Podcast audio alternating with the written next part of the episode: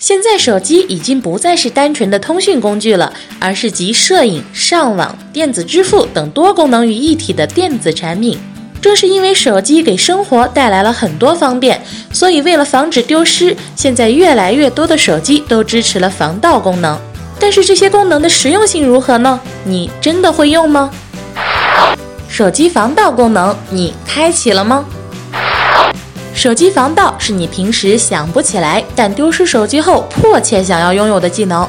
一般来说，手机防盗分为两个类型，一种是加装硬件防盗，另一种是软件防盗。硬件防盗需要加装专用的设备，当手机和专用设备的距离超出一定范围后，会自动触发报警。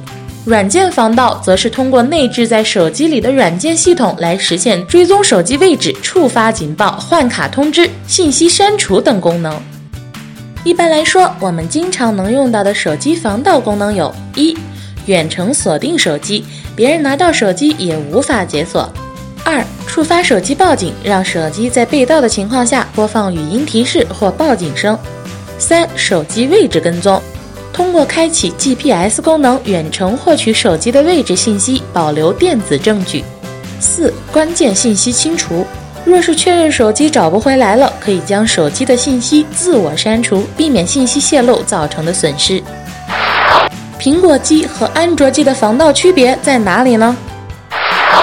手机防盗功能的原理是在手机遗失后，通过远程控制手机，获得手机的地理位置，触发手机播放预设的提示，控制手机摄像头的拍摄，直至删除手机的敏感信息。苹果机是一个封闭的生态系统，其防盗功能是苹果私有的，比如找回我的 iPhone，可以远程删除信息等等。安卓机是一个开放的系统平台，各个软件开发商都可以依据防盗原理开发相应的防盗软件。手机防盗功能究竟有没有用呢？使用手机防盗功能就一定能防止手机丢失吗？答案自然是否定的。手机防盗的实用性需要在特定的环境中检验。若是因为自己遗忘了手机的位置，就完全可以通过上述的防盗功能找回手机。然而，软件防盗功能的工作条件是要手机有电量。若是手机没有电，则所有的努力均是无用功。定位需要有 GPS 信号，若是在信号不好的地方，则这个功能就无法使用。若是手机防盗功能和专业的盗贼做实用性对比，那手机使用者的安全意识要大于防盗功能的作用。毕竟，手机防盗功能可能在专业盗贼面前还是弱了点。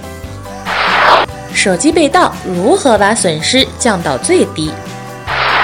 现在大多数人能够接受手机被盗的风险，但是手机里保存的图片、视频以及关联的支付宝、网银等 APP 可以将损失无限扩大。因此，手机被盗后要立刻挂失与之相关联的电话、银行、支付宝、微信账号等等。若与手机同时丢失的还有身份证、银行卡，那就要赶紧冻结银行账号了。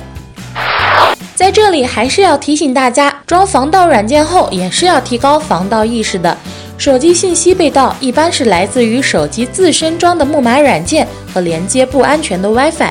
在智能手机上，不要安装来路不明的 APP，不要随意点开链接下载，不要在陌生的环境连接非官方提供的 WiFi，一定要记得呀！好啦，本期的科技速读早报到这里就结束了，祝你有一个美好的周末。